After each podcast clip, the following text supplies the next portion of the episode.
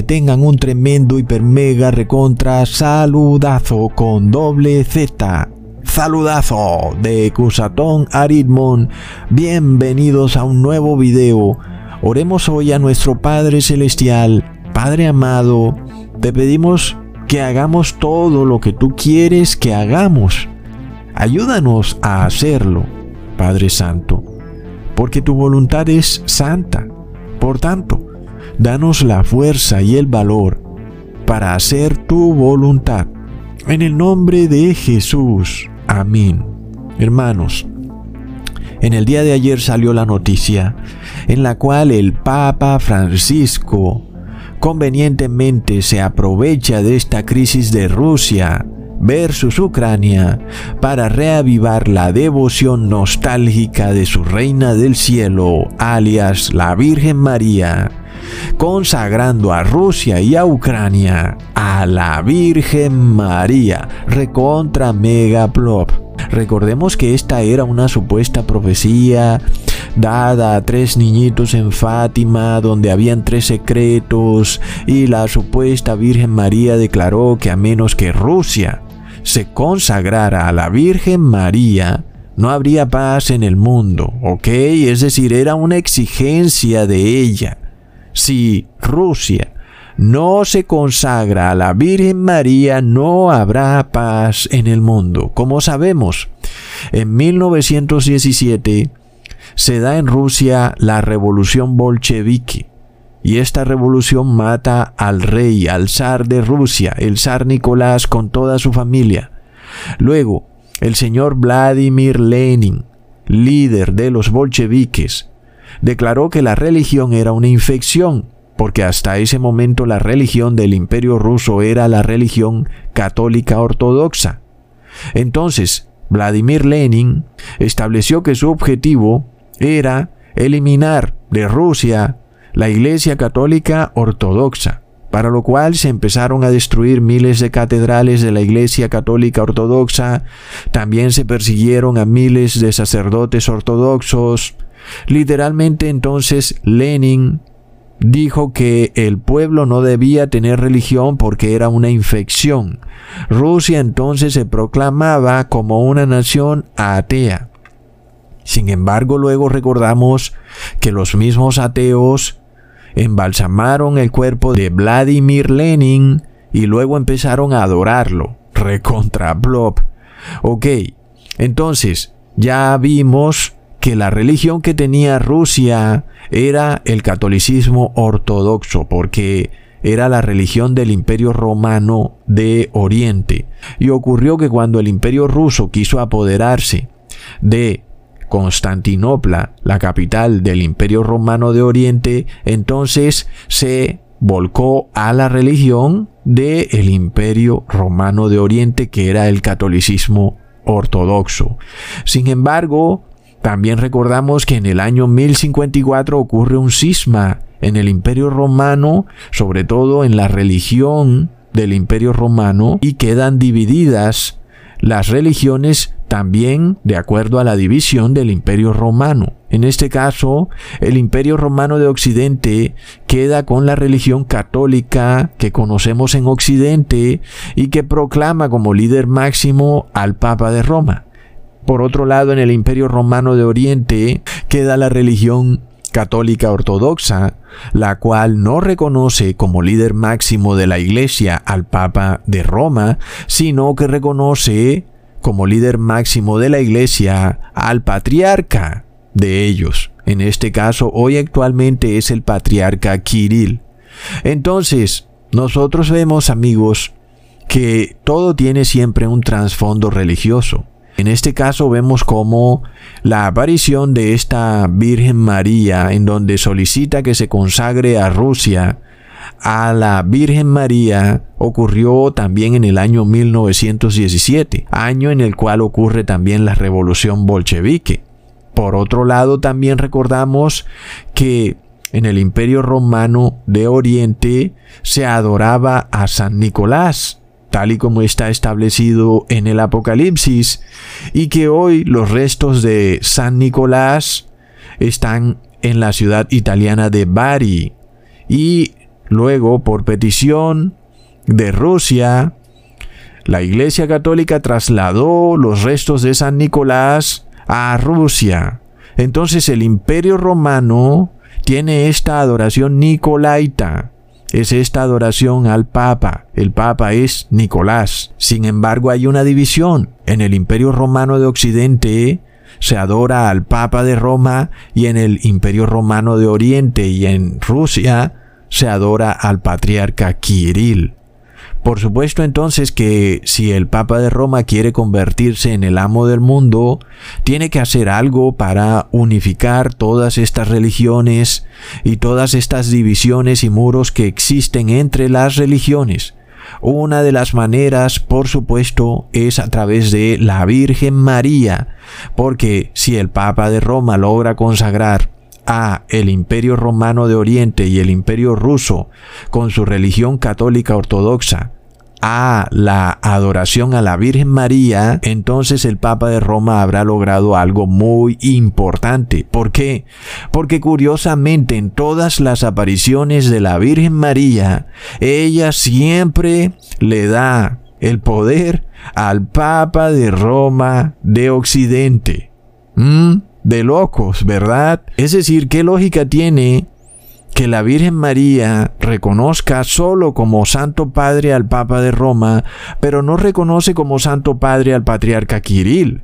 Eso no tiene ningún sentido, aunque todavía alguien podría decir que es mucho más absurdo que la Virgen María se aparezca y reconozca como Santo Padre a un ser humano cuando el Santo Padre está en el cielo.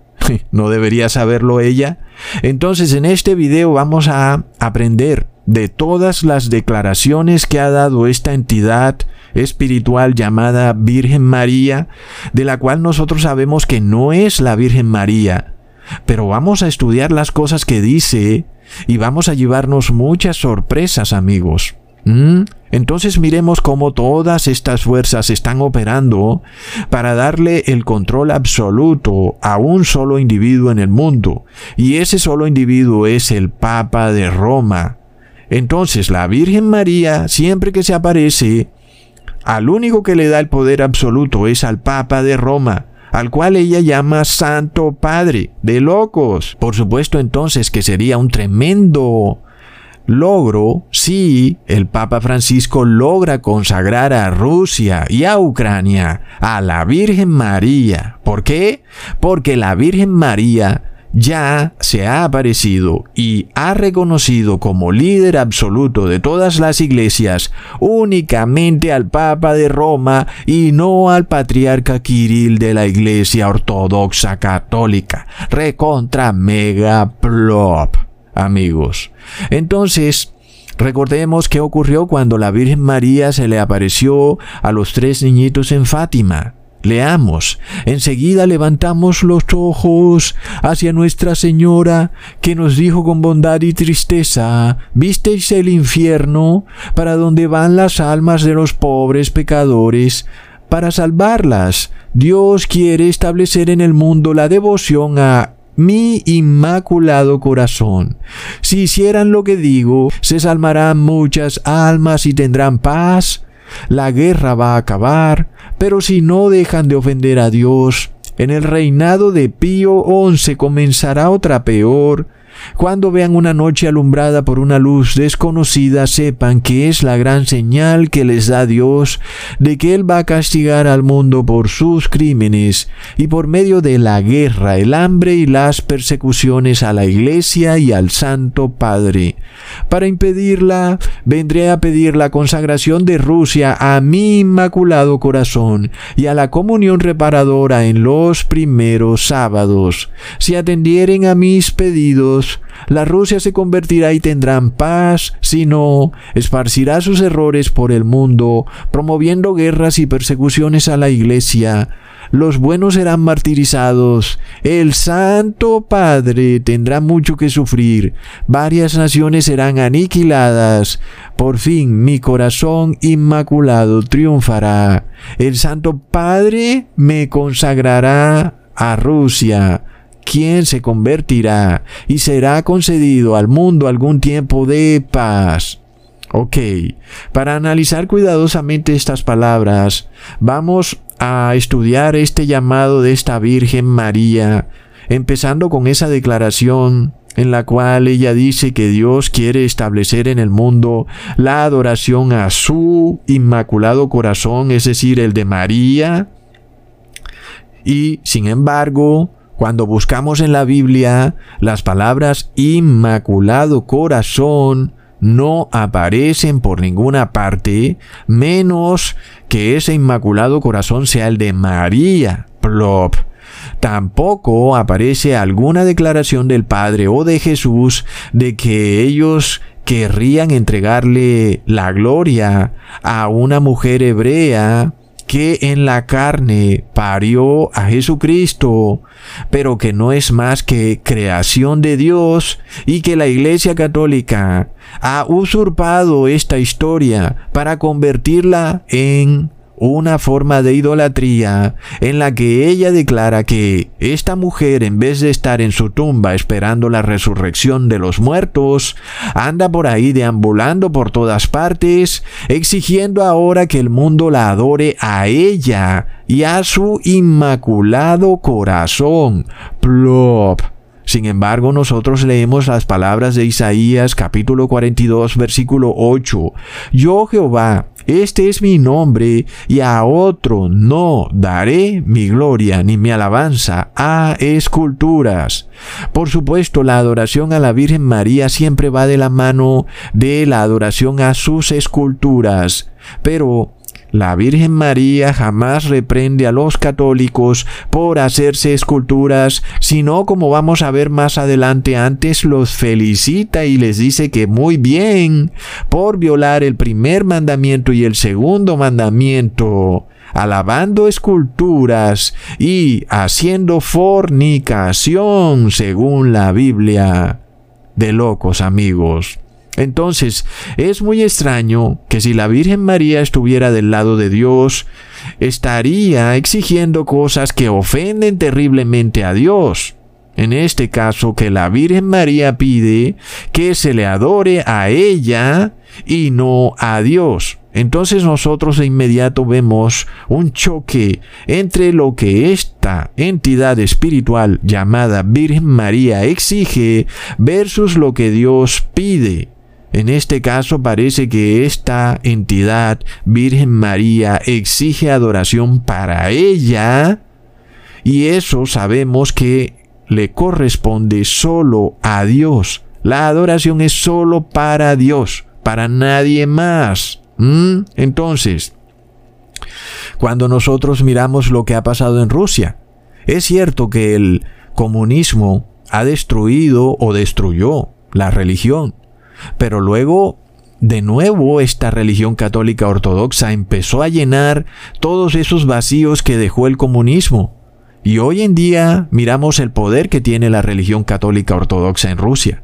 Sin embargo, miremos que Rusia sigue siendo igual de guerrerista.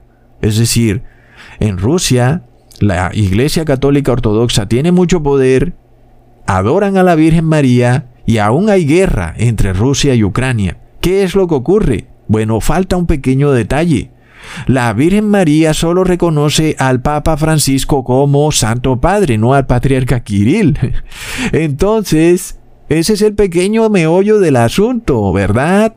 Cuando el Papa Francisco se refiere a consagrar a Rusia y a Ucrania a la Virgen María, se refiere a que la Iglesia Católica Ortodoxa tiene que declarar al Papa Francisco como líder absoluto de las iglesias del mundo. Ahora amigos, miremos esto, el Papa Francisco tiene 84 años, amigos, está viejito. ¿Cuánto más tiempo puede vivir este señor es de locos? Por lo cual sabemos que algo está por ocurrir muy pronto en el mundo. ¿Mm? Algo que realmente va a ser muy sorpresivo como ya empezamos a ver en el 2020 porque el Papa Francisco no se va a morir así nomás. Él tiene que lograr su objetivo de convertirse en el amo indiscutible de todas las iglesias del mundo. ¿Ok? Entonces, retomando lo que está ocurriendo con la Virgen María y todo lo que ella ha dicho en sus supuestas apariciones, vemos que hay una guerra indiscutible entre la palabra de la Virgen María versus la palabra de Dios. Es evidente. La Virgen María que se le aparece a los católicos exige para ella adoración. Declara que el Papa de Roma es el Santo Padre, cuando en la Biblia está claro que a nadie podemos llamar Padre, y que el Santo Padre está en el cielo, y que decirle Santo Padre a un hombre es una blasfemia y que por esto es evidente que esta entidad llamada Virgen María está cometiendo una blasfemia. En este caso recordamos el por qué los judíos estaban de alguna manera molestos con Jesús, porque Jesús decía que él era hijo de Dios. Y cuando un ser humano se declara a sí mismo hijo de Dios, eso es una blasfemia. Es decir, cuando hablamos de ser hijo literal de Dios, porque obviamente ese ser humano se hace igual a Dios. Es decir, que cuando aquí en la tierra las personas le dicen Santo Padre a un ser humano, están blasfemando, porque están haciendo de ese ser humano un Dios. Por tanto, cuando la Virgen María declara que un ser humano aquí en el mundo es Santo Padre, eso es una blasfemia. Entonces, ¿quién la comete? ¿La supuesta Madre de Dios? Sin embargo, sabemos que la verdadera María judía está enterrada en su tumba dormida, sin tener ninguna idea de lo que está pasando en estos momentos. Ay, si esa mujer supiera lo que han hecho con su nombre. Ok, amigos. Entonces, nosotros luego recordamos que el Papa Pío XIII en 1954 se le ocurrió decir que la Virgen María había subido al cielo libre de pecado, algo que por supuesto jamás hubiera sido aceptado de los años 1800 para abajo, porque las personas sabían que eso nunca había ocurrido, porque en la Biblia no aparece que la Virgen María subió al cielo libre de pecado. Entonces, lo que sí aparece en la Biblia es que Jesús subió al cielo libre de pecado. Eso sí aparece. Dos ángeles vinieron y les dijeron a los apóstoles, a este Jesús que ustedes ven subir al cielo, asimismo lo verán venir en su segunda venida. Ok, bueno, buscamos entonces en la Biblia y no aparece por ningún lado que la Virgen María hubiera sido engendrada de manera inmaculada, como fue en el caso de Jesús, tampoco aparece que ella subió al cielo libre de pecado. Antes, por el contrario, lo que sí aparece es que María tuvo muchos hijos, por lo cual no estuvo libre de pecado. Mm, ustedes saben, leamos en Marcos capítulo 6 versículo 3. ¿No es este el carpintero, hijo de María, hermano de Jacobo, de José, de Judas y de Simón? ¿No están también aquí con nosotros sus hermanas? Ahí está. La mujer tuvo muchos hijos e hijas, ¿ok? Y ya sabemos cómo es la forma para obtener esos hijos e hijas. Por tanto, María no era inmaculada. Bueno, Esto, amigos, es de lo más curioso, ¿verdad? Porque este espíritu que llaman Virgen María y sus declaraciones son de lo más curioso. Es de lo que vamos a estudiar aquí en este video. Sobre todo cuando este espíritu llama a un ser humano santo padre. Oh, qué conveniente, ¿verdad? Imagínate nada más que se aparezca un ángel del cielo frente al mundo entero y declare que tú eres alguna especie de ser iluminado y que ahora todo el mundo tiene que respetarte. Mm, eso sería muy conveniente, ¿verdad? En este caso, los papas de Roma siempre salen muy, pero muy beneficiados con cada aparición de la Virgen María. Sin embargo, la Biblia declara en Mateo capítulo 23 versículo 9, y no llaméis Padre vuestro a nadie en la tierra, porque uno es vuestro Padre, el que está en el cielo. Sin embargo, la Virgen María parece no obedecer este mandato del Padre, ¿no? A ella no le parece y ella declara que el obispo de Roma es Santo Padre.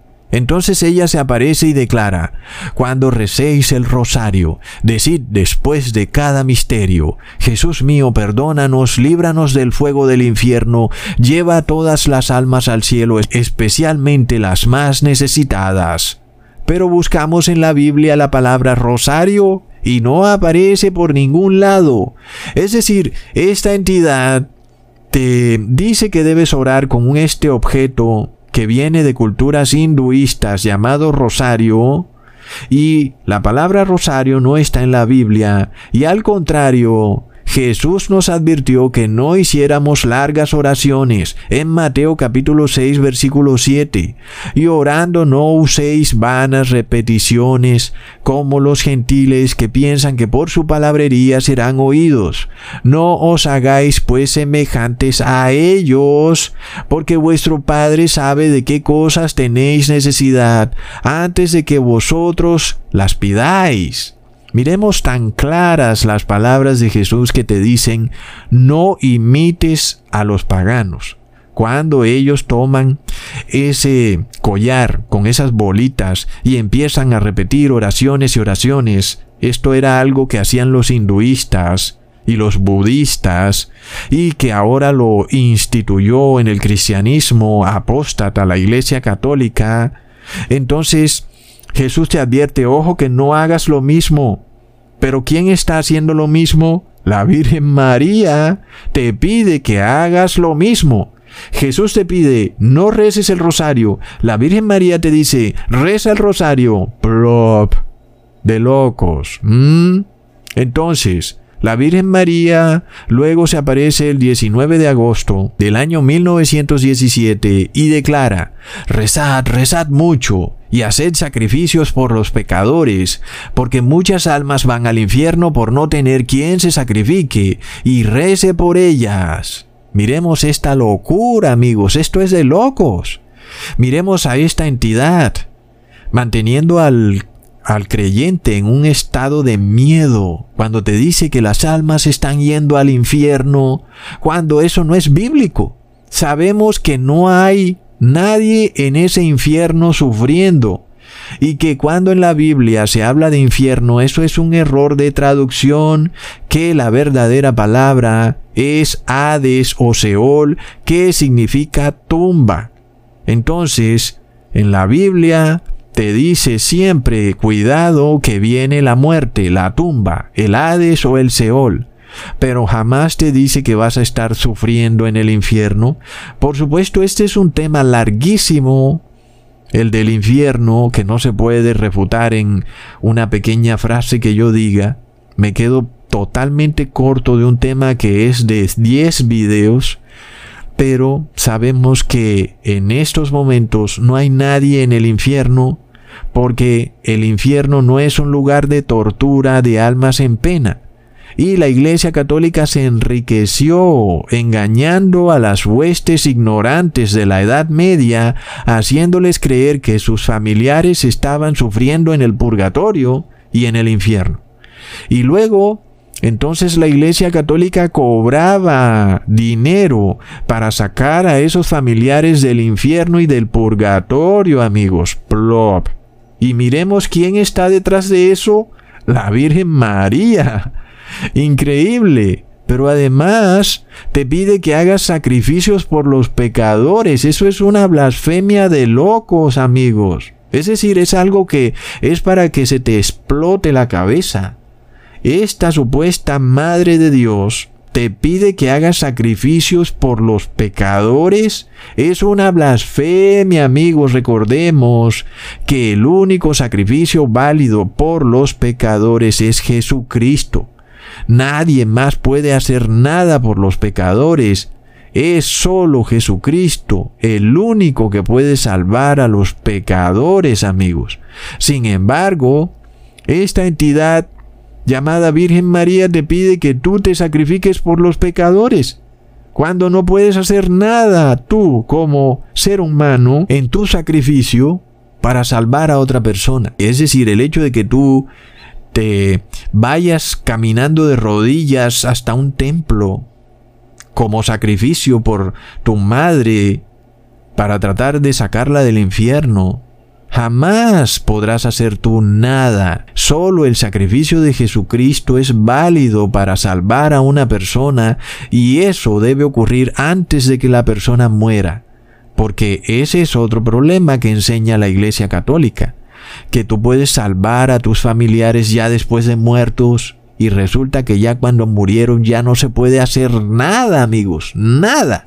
Es en vida que solo puedes salvar a tu familiar y no a través de sacrificios, sino a través de enseñarle la palabra, la verdadera palabra y no lo que dice la Virgen María.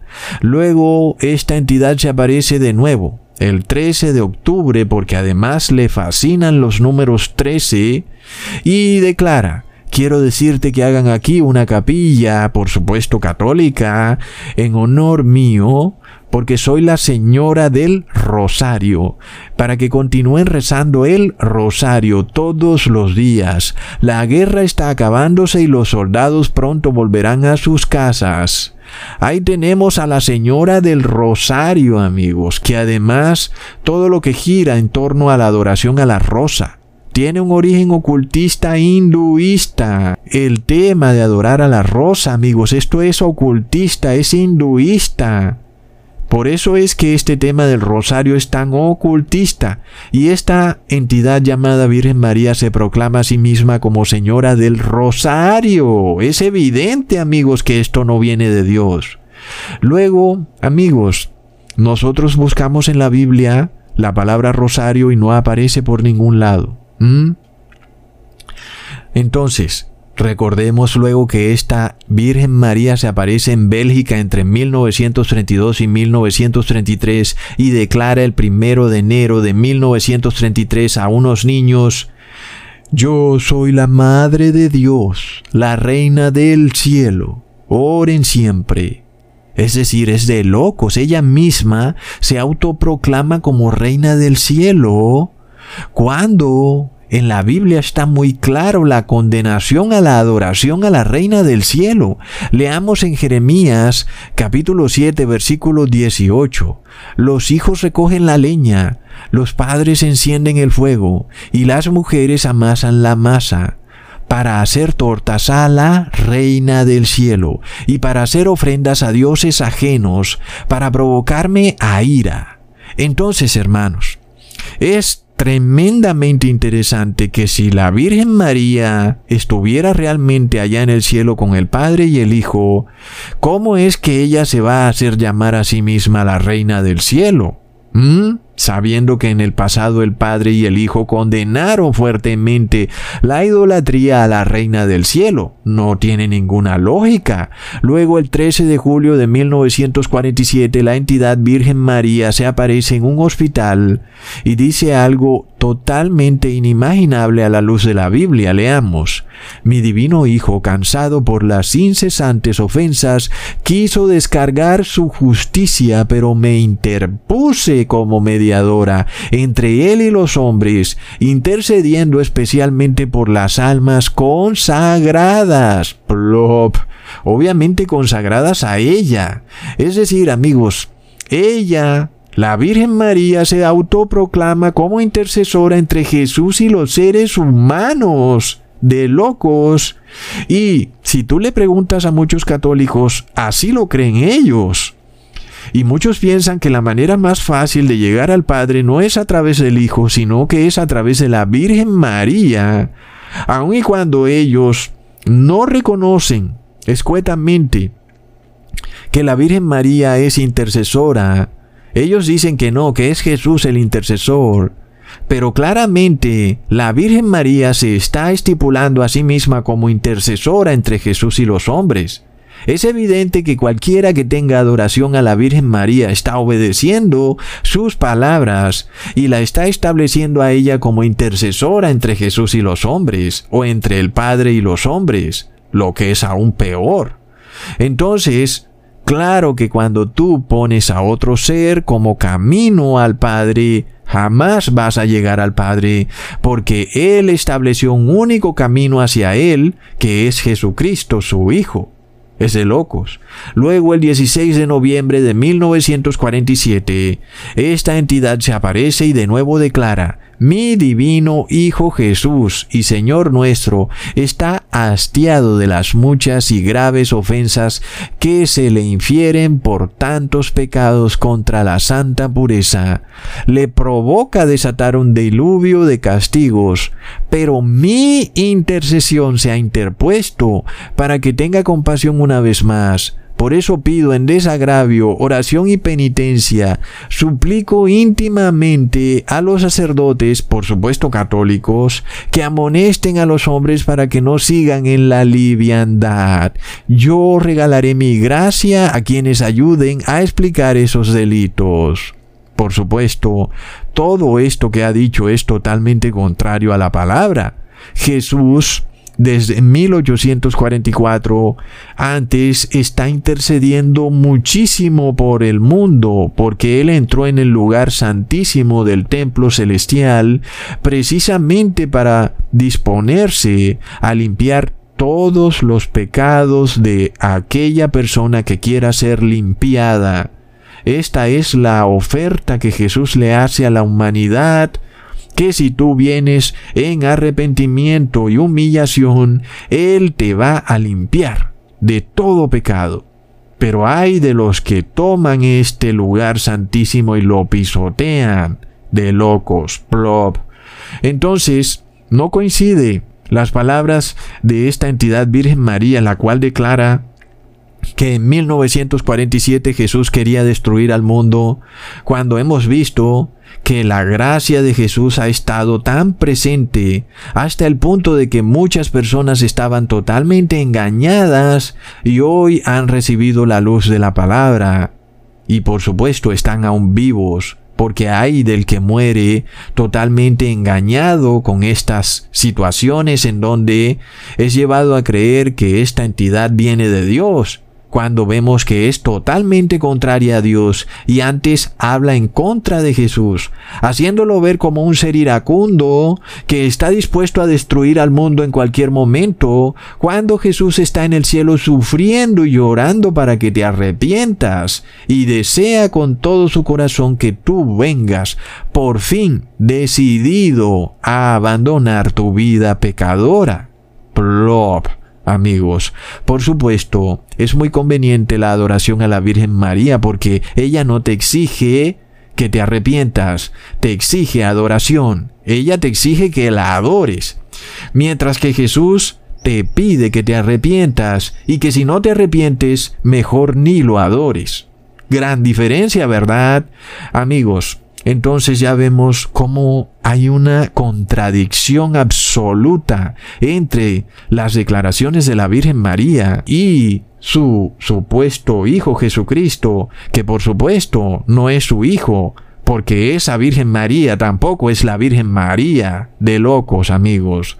Entonces luego, el 8 de diciembre de 1947, la entidad mariana se declara como dadora de gracia y de una gracia que salva a los hombres. Leamos, vendré otra vez aquí y será la hora de gracia. La hora de gracia será un acontecimiento de numerosas y grandes conversiones, almas totalmente endurecidas en el mar y frías como este mármol, tocadas por la divina gracia, volverán a ser amantes y fieles a Dios.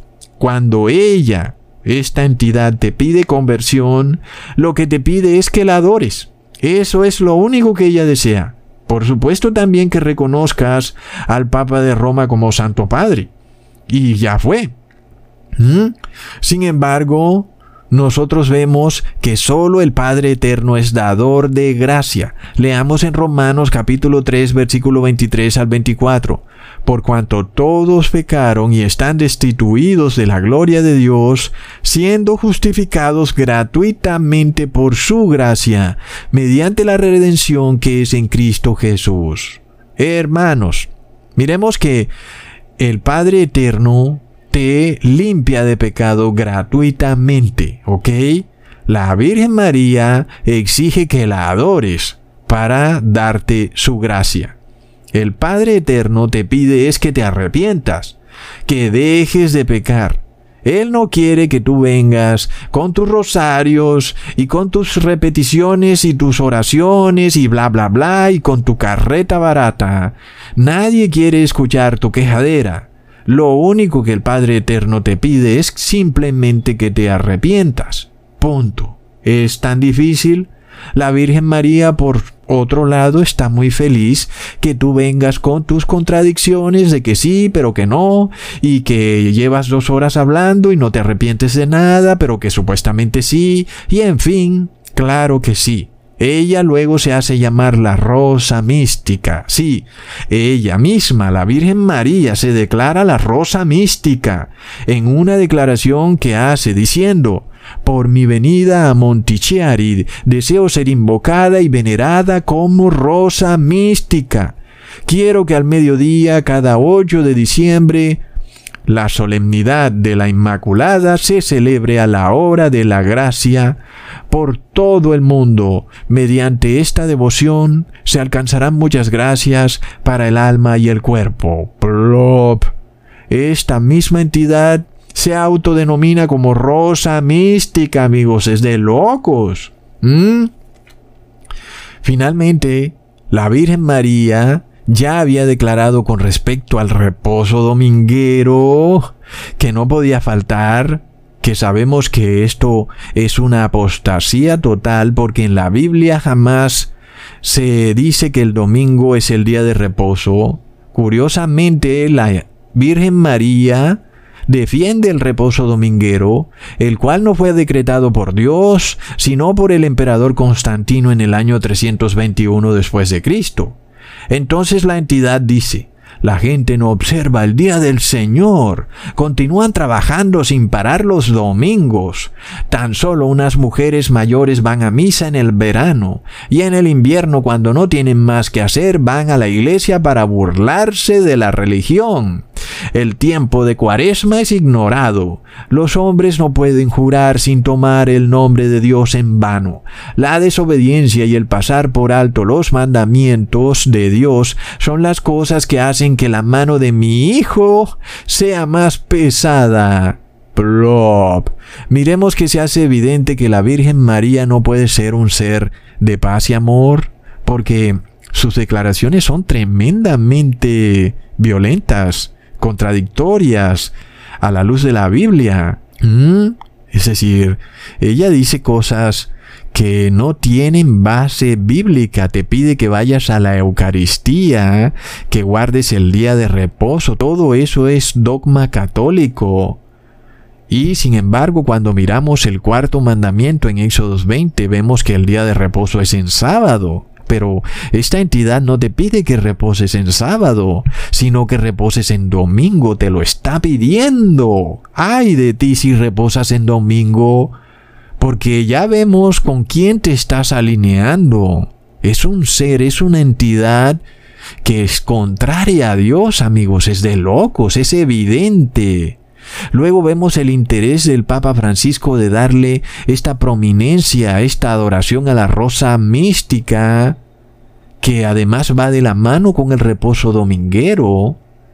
Y no olvidemos que tanto católicos de Occidente como de Oriente o ortodoxos tienen precisamente en común esa adoración a la rosa mística. El único problema es que los católicos ortodoxos solo reconocen como líder absoluto al patriarca Kirill, mientras que los católicos de Occidente solo reconocen como líder al Papa Francisco. Entonces la Virgen María viene a solucionar este pequeño problema, este muro divisorio, declarando ya en sus apariciones que el líder absoluto tiene que ser el Papa Francisco. Oh, qué conveniente, amigos. Entonces, sabemos también que el Papa Francisco escribió una encíclica llamada Laudato Si, donde él declara que el día de reposo es la solución a todos los problemas del mundo. ¿Ah? Y esto es lo mismo que dice la Virgen María. Sin embargo, eso no es lo que dice nuestro Padre amado en la palabra de Dios, en la Biblia. Él dice que debemos guardar sus mandamientos y que sus mandamientos no son gravosos y son a perpetuidad. También sabemos que la masonería católica espera la próxima llegada de un falso Cristo llamado Maitreya o Cristo solar, alguien que viene a impersonar a Jesucristo y que deambulará por esta tierra haciendo milagros y que también viene a proclamar este falso día de reposo dominguero y ahora ya están las fuerzas en este mundo proclamando que la única manera de que la segunda venida de Jesús se dé es que el mundo se una en torno a este día de reposo falso llamado domingo. Para lo cual entonces vemos que hay entidades en altos lugares del mundo, en puestos de poder, que como único objetivo tienen preparar al mundo para la llegada del Maitreya. Oh, no, amigos. Luego la entidad llamada Virgen María declara en una aparición en 1970, el 19 de mayo, has de acuñar una medalla según este modelo. Por un lado, Rosa Mística y por el otro lado María Madre de la Iglesia. Esta medalla es el signo de que mis hijos están siempre conmigo, que soy la Madre del Señor y Madre de la humanidad. Este es el triunfo del amor universal. La bendición del Señor y mi protección estarán siempre con aquellos que recurren a mí. Oh, no, amigos, recordemos siempre que la palabra universal significa católica, es decir, el amor católico. Mm, la Virgen María es netamente católica y ella así se proclama, pero también masónica, porque vemos que manda a hacer una medalla que en una parte o cara debe tener la rosa mística Qué tremenda idolatría hinduista mezclada con el cristianismo y decretada por la supuesta madre del Señor, cuando eso es una clara violación del segundo mandamiento que dice, no te harás imágenes de nada de lo que está en el cielo, ni en la tierra o debajo de la tierra. Hermanos, nosotros vemos que el mundo va a ser sometido a una terrible crisis una crisis de hambrunas, guerras, enfermedades. Entonces muchas personas querrán escuchar una voz, una voz que tiene apariencia de ser algo bueno, una voz que te da una solución a todos estos problemas.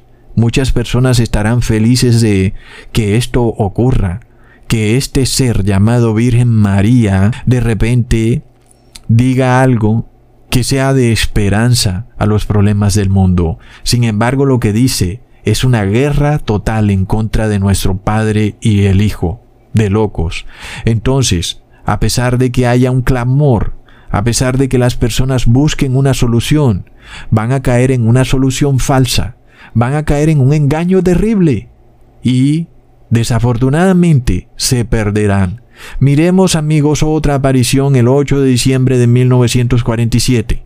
Es preciso informar cuanto antes al Supremo Pastor de la Iglesia Católica, el Papa Pío XII, mi deseo de que esta hora de gracia sea conocida y extendida por todo el mundo. Quien no puede ir a la iglesia, que sea en su casa y al mediodía, y conseguirá mis gracias. Ah, es decir, es impresionante, amigos porque es muy conveniente que esta entidad Virgen María mande un mensaje declarando que el supremo pastor de la Iglesia es el Papa de Roma, cuando la palabra es bien clara en decir que el supremo pastor de la iglesia es Jesucristo.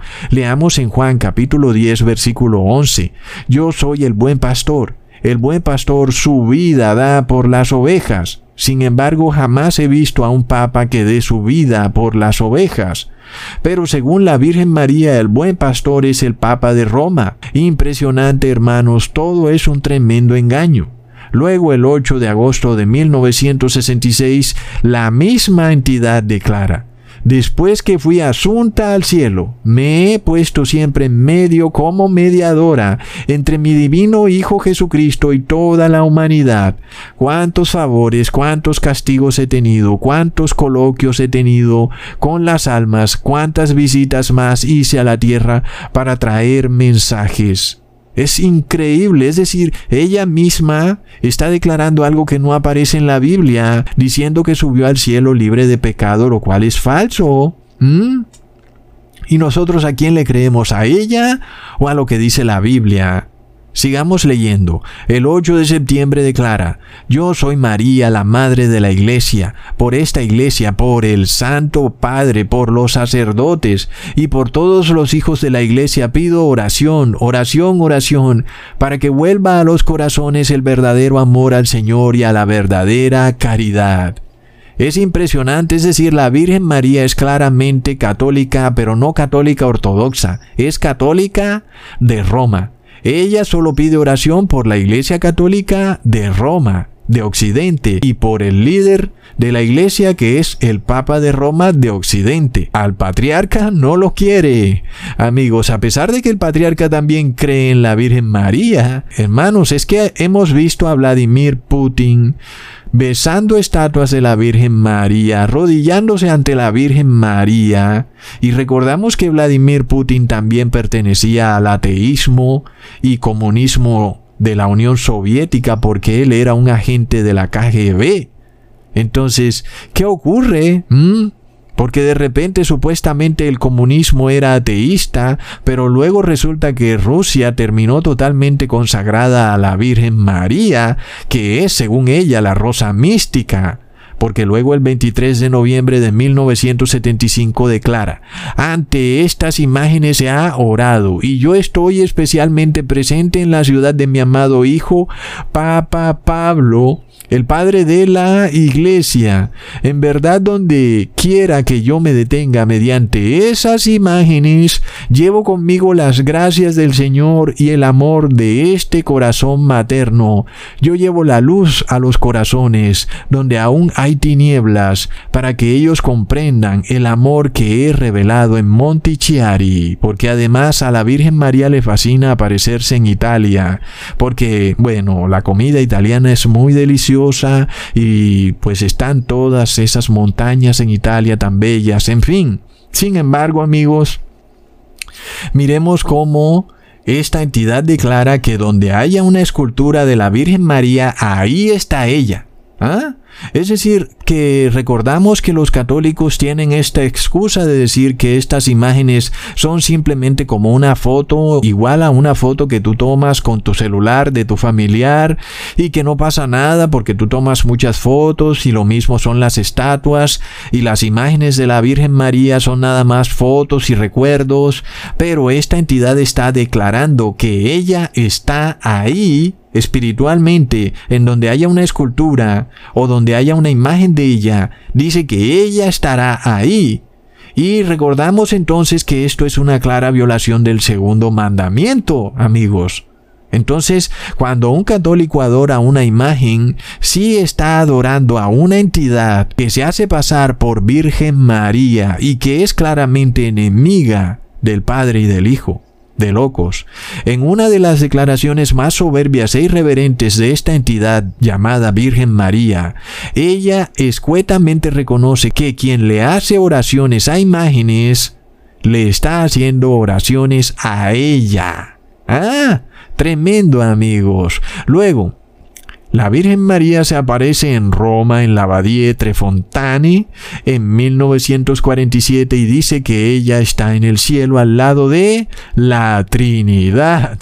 Qué conveniente, ¿verdad? Porque recordamos que ningún apóstol en los evangelios adoró a la Trinidad, pero el mundo católico y cristiano adora a la Trinidad por algún motivo que nadie puede entender. Leamos, soy la que está en la Trinidad divina, soy la Virgen de la Revelación, tú me has perseguido, obedece a la autoridad de quién, de Dios, no del Santo Padre, como si no fueran ya suficientes las mentiras que esta entidad llamada Virgen María dice, ahora ella declara que está en el cielo y que a su lado está la Trinidad, pero resulta que en la Biblia no está la Trinidad, no aparece por ningún lado, los apóstoles tampoco vieron a la Trinidad, Jesús no habló jamás de la Trinidad, el Padre jamás nos habló de la Trinidad, en el Apocalipsis tampoco aparece la Trinidad, pero esta entidad llamada Virgen María dice que ella está al lado de la Trinidad porque el Papa de Roma ha declarado que Dios es una Trinidad el año 325 en el concilio de Nicea y luego en el año 381 en el concilio de Constantinopla. Luego, en el año 1965, un segundo mensaje de esta Virgen María dice, la copa se estaba llenando, ahora está rebosando. Los sacerdotes van muchos por el camino de la perdición, y con ellos llevan a muchas almas. A la Eucaristía se le da menos importancia cada vez. Debéis evitar la ira de Dios sobre vosotros con vuestros esfuerzos. Si le pedís perdón con vuestras almas sinceras, Él os perdonará. Hmm, aquí hablamos de otro dogma inventado por la Iglesia Católica que es la Eucaristía como una ceremonia en donde se come una galleta lo cual no tiene base bíblica por ningún lado, ni se habla jamás en la Biblia de una ceremonia llamada Eucaristía, porque sabemos que Jesucristo lo que celebró con los apóstoles fue la Pascua, y jamás celebró una nueva ceremonia distinta que debía celebrarse cada semana, porque Jesús celebró con los apóstoles la Pascua como está claramente en la Biblia. Entonces miremos amigos la cantidad de contradicciones de esta entidad y cómo defiende siempre a la Iglesia Católica, que muy convenientemente la hace aparecer según sus deseos para por supuesto apoderarse del mundo entero y seguir llenándose de más y más riquezas. Plop. En este caso amigos, también recordamos que la Virgen María se le aparece a una monja llamada Sor Lucía en el año 2000 y luego da una declaración muy extraña de que el Papa de Roma va a morir y algo muy turbio donde también morirán muchos obispos, y quién sabe qué tenga preparado la Iglesia Católica, la cual crea falsas profecías y luego trata de cumplirlas, como lo vemos que está pasando con Rusia y Ucrania, en donde ahora el Papa Francisco trata de consagrar a Rusia y Ucrania, pero detrás de bambalinas lo que hay es un objetivo político de erigirse él como el líder absoluto de todas las iglesias del mundo, lo cual perfectamente que es el deseo trasnochado del Papa de Roma, porque así fue establecido por el emperador Justiniano en el año 538, quien lo declaró como líder absoluto de todas las iglesias del mundo. Y el Papa de Roma quiere recobrar ese título de ser el pastor o líder absoluto de las iglesias y del mundo. Es el gran anticristo, amigos. Entonces, Miremos todas estas cosas, amigos. Son fuerzas espirituales que están contrarias a la palabra de Dios y que están llevando al mundo entero a un desastre. Es de locos, amigos. Nada bueno viene para el mundo. Prepárate, hermano. Nada bueno viene. Es mejor que te estés a toda hora en aflicción y en tristeza, porque nada bueno viene cuando vemos estos poderes endemoniados que se benefician de esta guerra horripilante que destruye casas de familias, apartamentos y divide familias. Es algo horrendo. Y detrás de todo vemos una estructura endemoniada de este ser llamado Virgen María que guía al mundo al catolicismo apóstata, que no tiene base bíblica, que por supuesto muchas personas que buscando una solución a todos estos problemas estarán dispuestas a obedecer lo que dice esta entidad. Algunos se harán medallas de esa rosa mística, y luego estarán en grave pecado y la maldición estará sobre sus espaldas. Es lamentable. Muchos pensarán que están siendo bendecidos cuando en realidad lo que les viene es destrucción repentina. Amigos, leamos esta última aparición el 13 de octubre de 1973. La obra del demonio infiltrará hasta dentro de la iglesia de tal manera que se verán cardenales contra cardenales, obispos contra obispos. Los sacerdotes que me veneran serán despreciados y encontrarán oposición de sus compañeros. ¿Mm? Es decir, esta misma entidad nos dice que dentro de la Iglesia Católica hay un grave problema. Y por tanto, ¿Cómo puedes creerle a la Iglesia Católica si tú no sabes qué obispos están bien o cuáles no? Porque unos están en guerra con otros. Y se habla de la masonería católica, la cual ya se ha hecho muy pero muy evidente. Es una gran secta de la Iglesia Católica. Muchos dicen que está infiltrada en la Iglesia Católica, pero parece todo lo contrario. La Iglesia Católica está infiltrada en la masonería. La Iglesia Católica es totalmente masónica. Es decir, que esta Virgen María es masónica. Sin embargo, sabemos que todo reino dividido contra sí mismo es un reino que no viene de Dios, como está establecido en Lucas capítulo 11 versículo 17. Mas él, conociendo los pensamientos de ellos, les dijo, todo reino dividido contra sí mismo es asolado, y una casa dividida contra sí misma cae. ¡Wow, amigos! Es decir, nosotros no necesitamos que esta entidad nos diga nada, simplemente nos confirma algo que está en la Biblia. Ya sabíamos que la Iglesia Católica estaría dividida contra sí misma, porque no viene de Dios. El Apocalipsis nos dice que será asolada, y esta entidad nos lo está diciendo también. Es impresionante. Apocalipsis 18 versículo 2 al 5 nos confirma que ha caído, ha caído la gran Babilonia y se ha hecho habitación de demonios y guarida de todo espíritu inmundo y albergue de toda ave inmunda y aborrecible, porque todas las naciones han bebido del vino del furor de su fornicación y los reyes de la tierra han fornicado con ella y los mercaderes de la tierra se han enriquecido de la potencia de sus deleites. Y oí otra voz del cielo que decía Salid de ella, pueblo mío, para que no seáis partícipes de sus pecados, ni recibáis parte de sus plagas, porque sus pecados han llegado hasta el cielo, y Dios se ha acordado de sus maldades. Entonces vemos que hasta los mismos demonios, disfrazados de entidades espirituales que tienen apariencia de ser buenas como esta Virgen María, nos están revelando algo que igual ya está en el Apocalipsis. Nosotros no necesitamos aprender de ellos nada, pero es impresionante cómo están mostrando verdades con mentiras. En este caso nos muestran a la Iglesia Católica dividida contra sí misma, mostrándonos que en efecto es la gran ramera de Babilonia. Es de locos. Por tanto vemos y confirmamos lo que está descrito en la Biblia en el Apocalipsis. Confirmamos su veracidad. Hasta pronto amigos.